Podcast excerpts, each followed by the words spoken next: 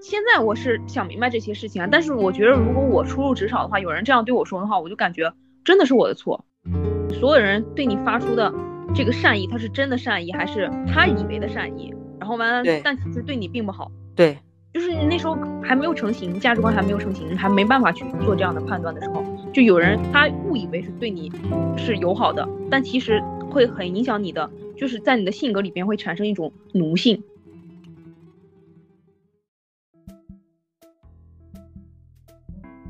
Hello，大家好，欢迎来到废话大师，我是老梁，我是熊。哎，你有没有听过一些平常老听的一些话，但其实都是有悖常理的一些言论？嗯，哎有，嗯，忍一时风平浪静，退一步海阔天空。哦，啊，怎么说？有什么反面案例？就是忍一步什么得寸进尺，退一步蹬鼻子上脸。你身边有遇到过吗？嗯，小时候去就是我觉得这是我呃慢慢长大之后对这个越来越有体会。小时候一直听着这种话呀，从小可能也是一个比较 隐忍的一个性格，也不喜欢冲突，可能别人就觉得枪打对我不太友好，也不是枪打出头鸟，我就是觉得不想。有冲突的发生，我就是觉得能忍则忍，可能也是因为被灌输这句话时间太久了，就是觉得既然我能把这个事情忍下来，不造成矛盾，不造成冲突，我觉得何尝不可呢？但是在长大之后，尤其是加入工作了，我发现 这句话真的是大错特错，这跟我洗脑太严重了，把我 PUA 了。呃，你的一贯容忍，你的忍让，会别会让别人觉得你是好欺负的。嗯，特别是在生活和工作中，是吧？对，这个时候你要有自己的原则和底线。你要在一开始发生这种事情的时候，你就坚决的站出来，表达你的立场。嗯，这个有体会。这个就和那一句悖论是一样的，就吃得苦中苦，方为人上人。就好像 你想出你想出人头地，你就非得吃别人吃不了那种苦。但是殊不知，人有的人人家从来没有吃过苦，人家就是人上人呀，是不是？就这话也不知道是说给谁听的。对呀，哎，我记得之前是是在一期《奇葩说》还是什么里面，嗯，然后就有人提到，他就是说苦难，但他只是苦难，苦难它不会变成这个快乐的一种什么东西的，它不能转，它不，它不是这种可以等同于这个，就怎么说，就和你吃苦瓜，它就是苦瓜，它不是说我吃了个糖，这就是完全相悖的一个东西，偶尔的那么。几次可能就是你吃了那个苦瓜，它激发出了你其他一些味觉，是吧？就是你吃了一些苦难的时候，然后完了激发了你一些这个潜力，你就得出了一个，你就以为哦，我是吃的苦中苦，然后完了我才能造就我今天的成功。但我觉得你这个情况更像是吃一堑长一智。不是啊，就是吃过的那些苦，然后完了给给你造成了一些，你，得以哦哦，你觉得是经验教训是吧？对。我觉得吃苦只会让我觉得我他妈以后不能再吃这个苦了。我知道这个苦不好吃，啊，就特别是就是工作中嘛，就工作中就经常就有人说，其实因为不喜欢这个吃的苦中苦，方为人上人，这个就有个点，就是他把人给割裂开了，他觉得有的人他就是人上人，是不是？嗯，然后完了，那凭什么呀？什么叫吃的苦中苦，方为人上人？那意思就是人他就是三六九等呗，是不是？然后，然后完了，人家那嗯说这句话的，然后完了就他就划分划分出来的那一些人，他就是人上人，是不是？人家就不用吃苦中苦，是不是？你你就是其他这些，然后完了你要你要给别人当牛做马，是不是？丛林法则，然后完了你才可以想就是登到不知道谁划分出来的这样一个虚拟的等级里边，然后完了你才能登上去，是不是？就特别就在工作中也是这样的，就经常就有人就讲，就是特别是你的直属上司。就会 PUA 你，就是年轻人要历练，吃苦就是你的本钱。我给了你这个机会，对你得好好把握，这才是你往上登的一个门槛儿，登的一个。我们是一个创业型公司，谁还不是什么？你是一块砖，哪里需要就往哪儿搬。嗯，对，这个需要你干，那个也需要你干，这是对你的历练。那时候，那时候好像。就经常就是这种创业型公司，他们这个招聘的时候，他们上面就有一个这个就是条件，就是这个上下班的这个打卡是不强制的。他们有一个专业名词叫来着，弹性式。哦，弹性制上班。后来就逐渐对这个解读嘛，就是上班绝对是不可能弹性的，但是下班是有无限可能的。对呀，就是他们好像招聘就有一套话术，还有什么抗压能力比较强，就是你得要加班儿。哦，对，然后完了你还得身兼多职，还得给老板顶锅，给客户放下你的所有的尊严什么的，成为一个合格的乙方。其实什么时候从这个资本家出来之后就一贯如此吗？还是？资本发到发展到了现在，然后完了才有这样的情况呢。我觉得是一贯如此。那个时候可能说出来“吃得苦中苦，方为人上的人”的这个人，我觉得他是一种自我催眠，让自己能更好的去接受这样一个现实。那不然还能怎么办呢？就是这种感觉，只能自我安慰，是吧？对，结果就被用用到了这个 PUA 上边。对，就成了一种。呃，也不一定是职场啊，就是可能成为一种职场洗脑，成为一种人生当中有人给你的这种洗脑。我想到我同事，我前几天接了一个任务，特别着急，就是可能二十多天吧，还是不到一个月，反正要录出来，可能有六十节课吧。就是本来是说的这个月二十号交，然后结果后来在临交的前一天晚上，上边就改了通知，就说再延迟一周。这个被 PUA 惯了的这个同志兴高采烈，觉得上面大发慈悲，对，终于缓了一口气。然后完了，他就说，终于还有一周就能熬过去了，熬完这一周就可以歇息了。我说熬完这一周还有下周的活儿。他说，每天不 CPU 自己一下是活不下去的呀。他说每天不 CPU 自己一下，然后他手里边还有很多活。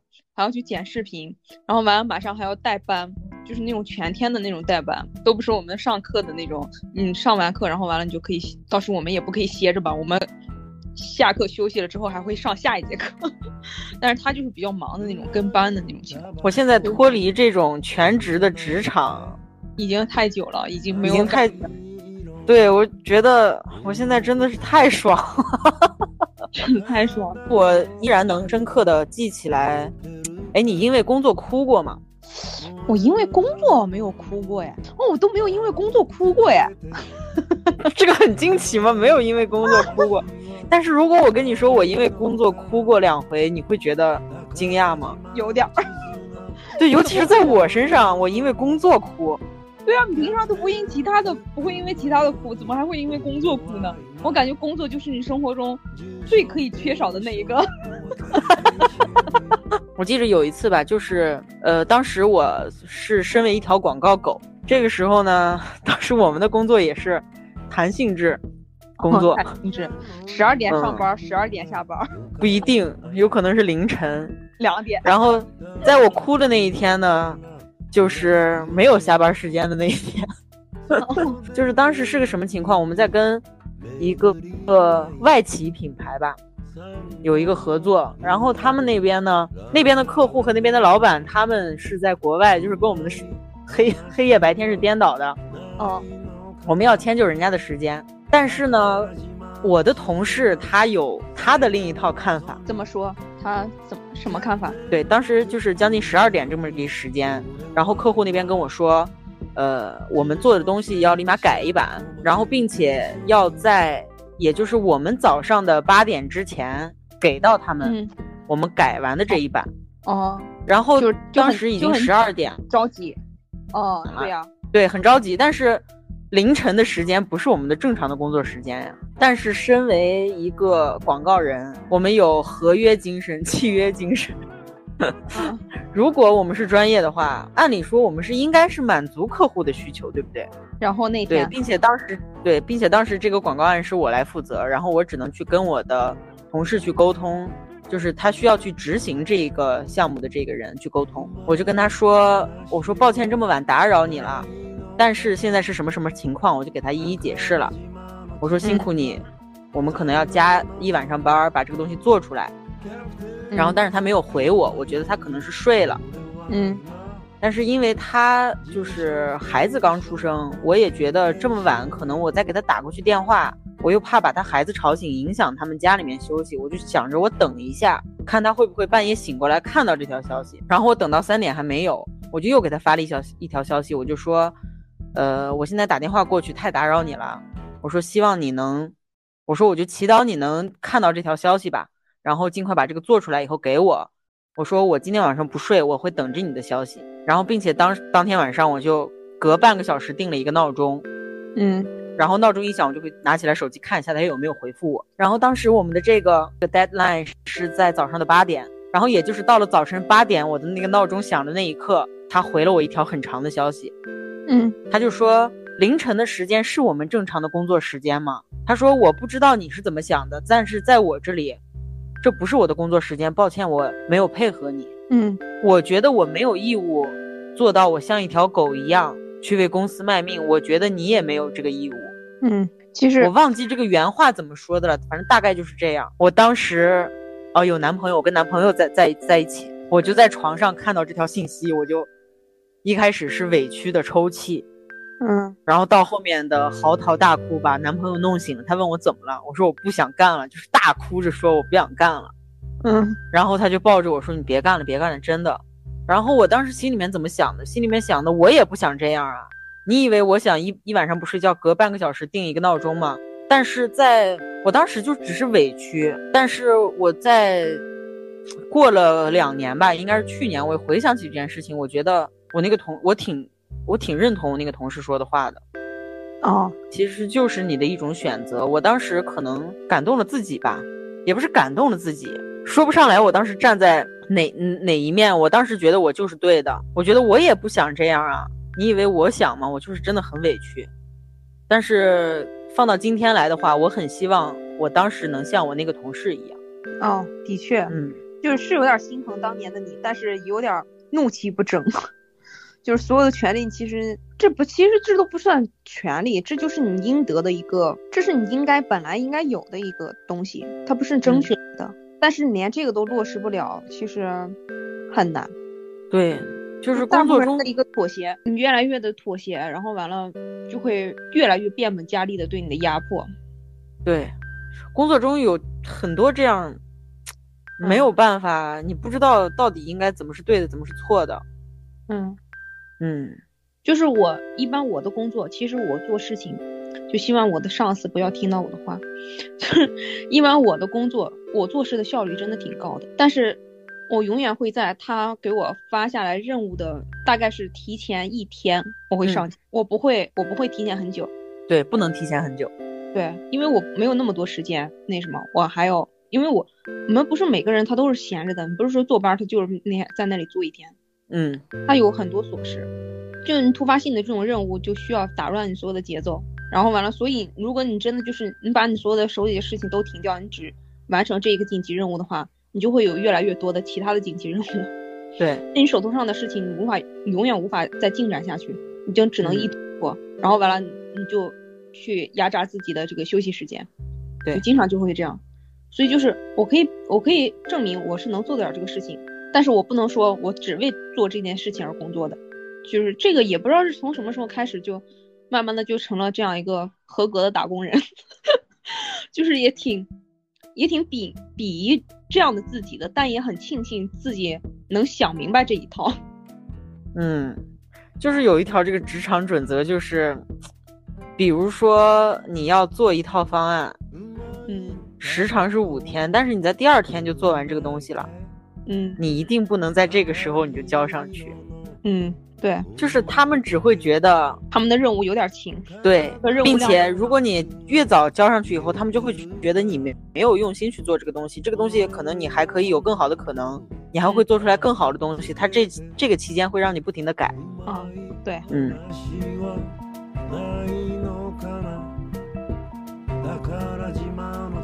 除了这个悖论还有什么呀？就是他是个小孩儿，你别跟他一般见识，他还小呢。他还小呢，别跟他一般见识，是吧？但是从小就不跟他见识，他大了，怕是你都没法跟他见识了。他连亲爹他都敢打死你，就是一般这种这种熊孩子，尤其是像有一个熊家长，就有时候在在公共场合看到这样情况的时候，其实真的特别难受的。就是你想做点什么，但是又没有什么太好的办法去做。你说的重了，确实身边的人会道德绑架你。他是个孩子，你干嘛跟他这样啊？至于吗？哎，你知道，就是说圈圈，我的一个朋友，嗯，他不是新婚嘛，搬到了新家里面，嗯，他们的楼上是一对夫妻，然后孩子应该是刚上小学这么一个年纪，每天晚上在楼上咚咚咚咚咚咚。然后他跟我们说的这个情况呢，呃，他说去找物业反映过了，也上楼去找他们反映过了，嗯，但是没有用。我之前一直觉得，那这个可能也没有什么太好的办法了。然后他们说，不是现在很多人用那种什么震楼器还是什么这些东西的吗？然后他也也是，他拿自己家的拖把改造了一个锤子。每天在倒楼上表示抗议，嗯，我就会觉得会不会有点不好呀？这样，我心里面真的会觉得，就是孩子们难免你这个没有办法去做呀。直到那一天我去的他家，我听到了那个声音，我差点被吓出心脏病来。当时我在聚精会神的玩手机，家里面特别安静，然后突然楼上哐仓，真的我魂儿都被吓出来了。那个时候我才知道，楼上的孩子并不是一个特别小的孩子，就是不懂事儿、管教不听这种。他是一个刚上小学六七岁、七八岁这么一个孩子了，他已经懂事儿了。你身为一个家长，你完全可以跟他讲明白这一些，并且用对方法的话，是可以杜绝后面这种情况再次发生的。但是就是因为家长的不作为，并且他们还下楼找我这个朋友来吵过架，口出。楼上对楼，对，就是觉得他们在楼下拿这个拖把顶楼给他们抗议这个东西，觉得打扰到他们家了。我才发现这些就是熊家长。但其实你知道，就是你这种噪音的话，其实你可以这个下一个那个用一个那个分贝检测，你知道吗？嗯。它这个就持续阶段的这种，你录下来以后，然后用分贝检测仪录下来之后，你打给那个环保局还是什么监测局，然后完了，这个是可以强制性对他们发出一些这个惩戒的。那我可以把这个建议转达给我这个朋友，嗯，可以试一下，就看一下这个这个执法力度怎么样了。但是这种事情，尤其是邻里之间啊，没有办法搬走。如果是租房的话，还有可能。但是租房你也不能，嗯，租房你也不能你租这儿。然后完了，你住的好好的，那楼上楼下他一直换邻居，那你不能跟着也换呀，那也是很麻烦的一件事情呀。嗯，也是，就这个事情就很难处理。但是从这件事情就看出来，真的就是熊孩子必定有一个熊家长。嗯，然后除了这个，就是我还想到一个，就是说，就经常就有一句话，就叫我都是为你好。哦，是是是是是，就是好到哪儿了？这个说这句话的人，他一定是没有什么。很清晰的逻辑，也不能条条的跟摆出来，这个跟你据理力争。他唯一能说到的就是我都是为你好，没有什么其他可说的。对他不管你感不感真真的有没有感觉这个事情我好了，反正就是他觉得他好。就是像之前我妈在看到一些别人家带着孩子呀什么的，嗯呃当姥姥了当妈妈了这种，他就特别向往，然后他就说多好呀。什么天伦之乐，弄一个家庭其乐融融，然后就说你快点去什么结婚吧，然后生个孩子，多幸福呀！真的是你体会不到这种幸福。咋呀？生出来，生出来被封到家里坐牢子呀？我就说，这个是你想的，你觉得这个是，就是对你来说是快乐的，对我来说，我不感觉这样很快乐呀。嗯，我说那要这么想生，你生一个呗。你要是觉得这样好，你生呀，然后就遭到了长达半个小时的说教。长达半个小时也还好了，嗯，就是其实我我家里人会经常很少会有这种说我都是为你好这样的话，但是会有这些无言的压力，就是他不说，就是用行动上头就这么给你施加压力。嗯，比如呢？就比如，就是我家里就经常，因为从小家庭条件他就是很一般的那种嘛，嗯，一般这种情况下，就是家长他会就是买什么好吃的，嗯，会给你，嗯，就觉着你看我就是感觉这种就是我就是为你吃了苦的，我就是为你好，然后完了你就得这个感受到我这种好，你去怎么怎么样，就是这是有时候就是你很理解这种心情，可能为人父母他没办法对自己的孩子。这个他就是无私的，对，就是他这个爱，他就是不是说他装的呀，或者是怎么样的，他就是无形中他就这么他就显露出来了，他们克制不了。但是但是小孩的心里真的就很受这样的感这个压力一个影响。对，啊，我好懂你这个感觉呀。是，就即使没有说这个话，但其实比说比说话可难难受多了。对呀。但其实亲情里边这种就还好，就即使你知道这个他说这个话你不爱听，但是你也知道他的确不是害你，确实是为你好。对对。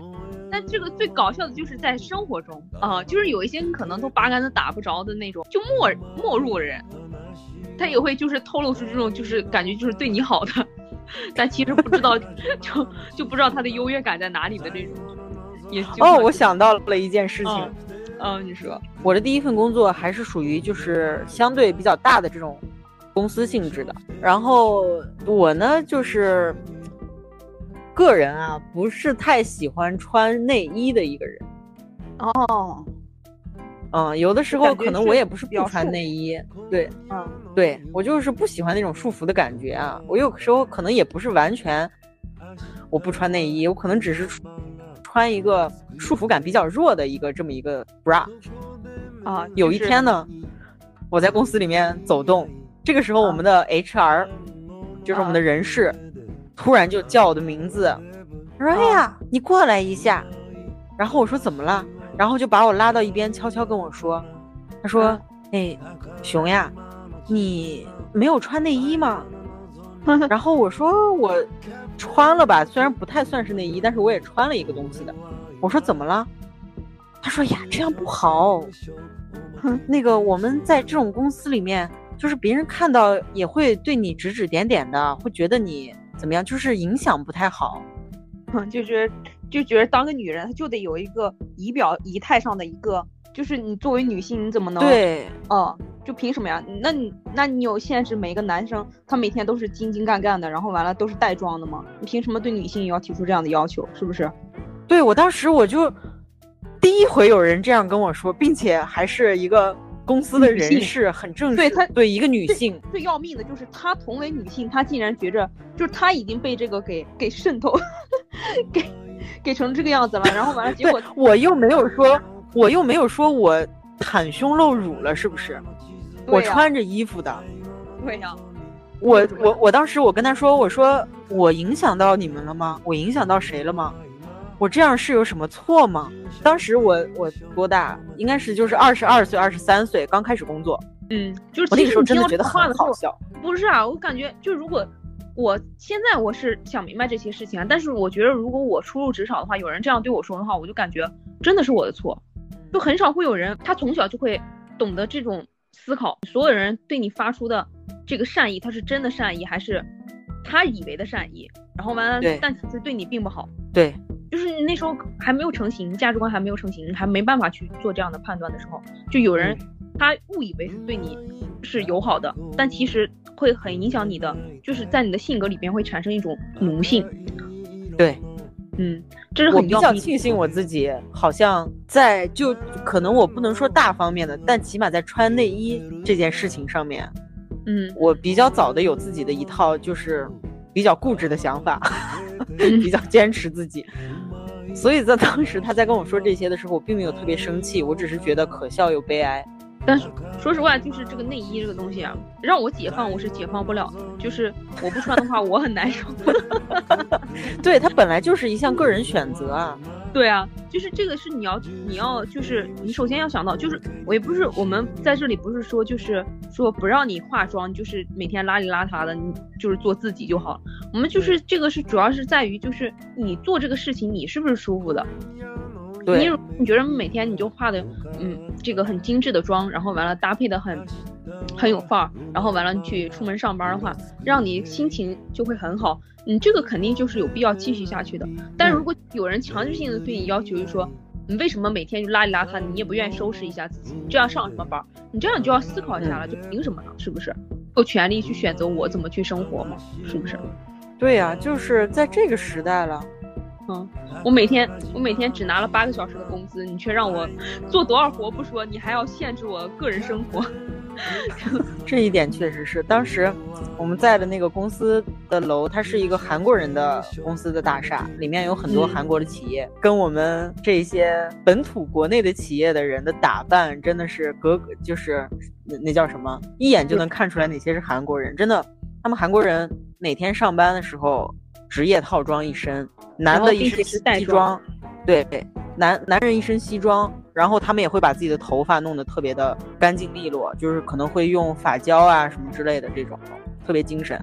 女的呢也是职业套装，高跟鞋、丝袜。我觉得这可能就是也是一种企业企业文化，也和他这个各国的这个本土的这个国情相关啊。但是我觉得我女性地位，它在韩国它毕竟还是不高。嗯，然后就是像在国内，我觉得尤尤其是像在我上班的这个地方。我没有说，就是还是我说的那句，我没有袒胸露乳，我也没有说我穿拖鞋上班，或者是我真的穿一身睡衣上班这种，我觉得我是对职职场的不尊重，我没有，我就是正常的穿着，只不过我穿了一套比较束缚感低的内衣，嗯，然后就被人当做我是为你好，这样别人大家会对你多想的这样一套说辞，我确实就是那个 HR 姐姐人是挺好的，嗯。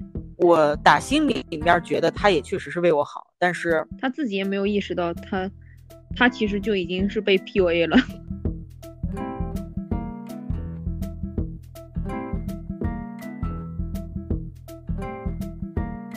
那除了这些呢，就还有一些大范围一点的，比如为富不仁，你听过这个词没有？听过。你觉得他有什么问题吗？你先来给大家解释一下这个为富不仁是什么意思吧。就是他有钱人，但是他做的那些事情呢，却让人不齿，就是为富不仁。嗯，你凭什么对富人施以这样的压力，让人家非得做仁义的事情呢？就是这不是倒不是给资本家说话，就是其实他是对所有人的一个要求呀，不是说你富人你就得有道义上的这样一个自我约束，你就所有的人。都应该对自己有约束呀，就是这个不仁的这个事情，不是说富人他他没有做要受到谴责，那你所有的人你做了你都得受到谴责呀，是不是？这个就又是一种道德绑架嘛？你富人你就应该多做一些事儿，你就应该更做一些善事儿，怎么样？对啊，就感觉就对人的这个特别苛刻。就同类型的还有一个就是叫娶妻娶贤，嗯，怎么说呢？这个词就是就经常男就感觉很多舆论它其实好像创造出来这样给施加舆论压力的，基本上嗯被施的这一这一方都是女性，就是感觉这个舆论的这个大方向其实还是掌握在这个男性手里边，嗯，就他们去传播这种娶妻娶贤，然后完了这种无形的给女性就施加了。你必须要做一个很贤能、很贤能的人，上得厅堂，下得厨房，才有男人会娶你。嗯，那不就经常有这种说法吗？就是说，嗯，这个女的适合结婚。哦，哦，对，就是这个道理啊，就是这个道理。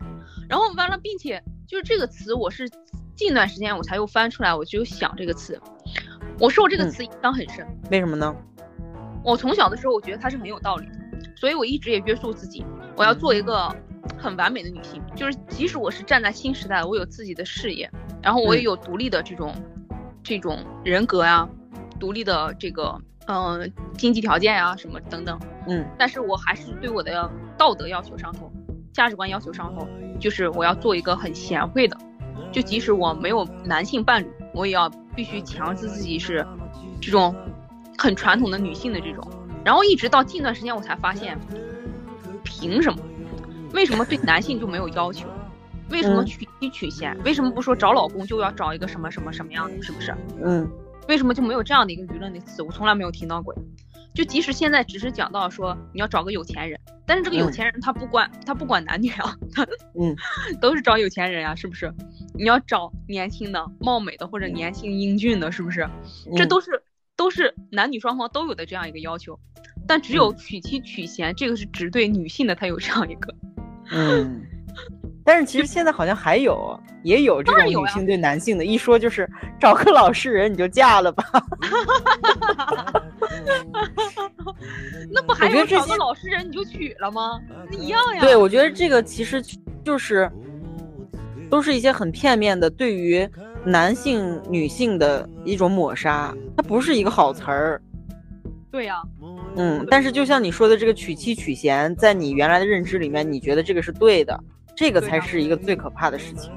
对，就是其实它，就是你你生活中你遇到了很多词，没办法去细想它对的错的。你听多了以后，你就觉着自然而然就是这样的，嗯，这就对恐怖的事情啊，渗透，就是我之前在看一个，我不记得是哪一个美国总统了，就是当时他的老婆，就是美国他政客的这个妻子，也是要陪着他一起去这个拉选票呀，就是他们要营营造一种就是他们家庭很美满的这样一个氛围，然后完了才得以去让这个民众去能投他一票，因为他给人塑造出来就是自己是值得信任的这样一个呃角色。第一。夫人嘛，对，然后然后他的老婆就是一直都是怎么样呢？就是他也在这个呃，也是相当于是从政的嘛，就是为妇女啊或者怎么样也会做一些这样的工作。呃，但是他老婆有一个很致命的一点，就是他觉着女人是应该从属于男人的，就是在大家都呼吁男女平等，女性也应该出去工作的时候，嗯然后他那时候其实他已经，甚至他提出来，女性就应该在家里相夫教子，辅助自己的老公。啊、就以前的话，我一直都会觉着，这就是在在今天就是现代了，已经男女平等这么些年了，然后这个理论被翻出来的时候，我甚至觉着它就是违背历史一个发展。嗯，哦，但是我我仔细去剖析这个东西的时候，我发现了一个这个女人她很聪明的一点，就是现在的这个，我说完这个，我感觉 就这个能想到的自然就想到了，想不到就算了。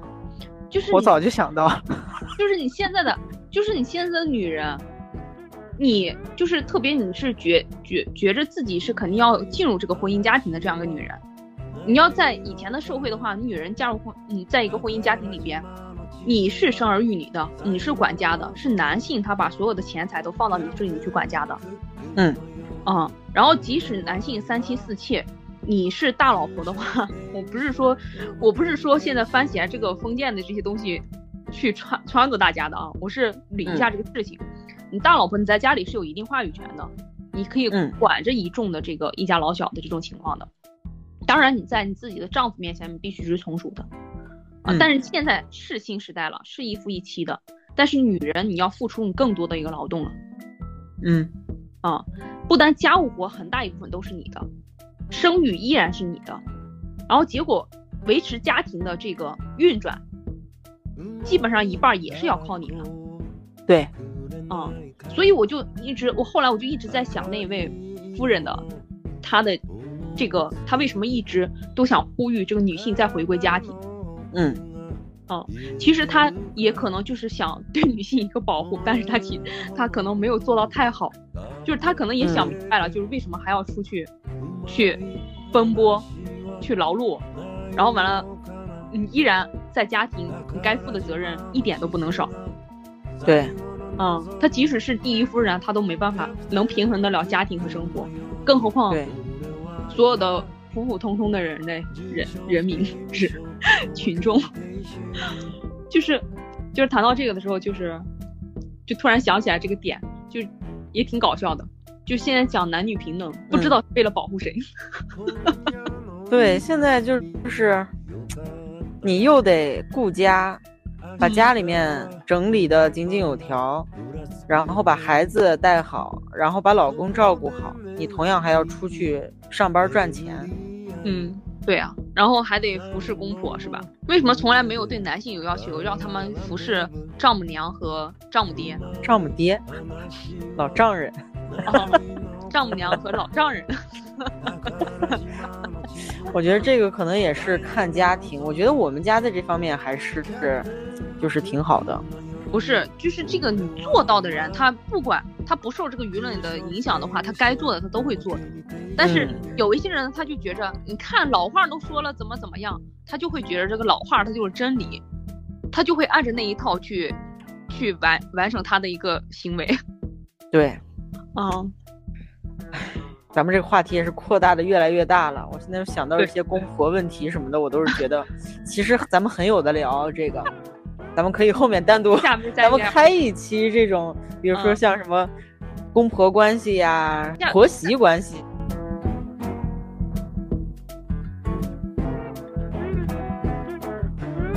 现在网络其实发达了，大家经常会在，呃，网络上对于原来的一些老话提出质疑。我觉得，呃，有不同的声音是特别好的，就是大家要勇于质疑老话不一定是对的。就现在，这个网络上收到的这些信息也太多了，就是大量的去冲击大家的脑子的时候，就经常就会，就是你你那时候其实你就无法辨别。它是适用你的，它是不是对的，是不是好的？嗯，然后那时候你其实你就已经产生一个从众心理，就是大家都这样来，大家都这样说，那就是这样吧。对，就是很少会保有理智了，所以这就有了这个网络上的一些喷子呀，什么键盘手之类的，就是大家其实看到一些东西的时候，就经常就会，就是还是觉得就是还是要多想一下，你想一想他。它的反面可能是怎么样一个情况？是不是就是在相互这样印证的一个过程中，发现这个话它真的是可以用的，才可以。当然也不是说让大家就是非得活得那么累，看到一句话我得想想这个话能不能用。就是其实我觉得是可以说，如果在当你面对一些事情是有悖于你之前听到的很多。那叫什么真言也好，什么这种，就是让你感觉到有不舒服的时候，你可以去思考，你可以去提出质疑。嗯，对，嗯，今天是一个理性趴，嗯，倡导大家做一个理性的人，好吧？嗯，今天也就这样吧，咱们还是以一首歌作为结尾，拜拜。好的，那拜拜。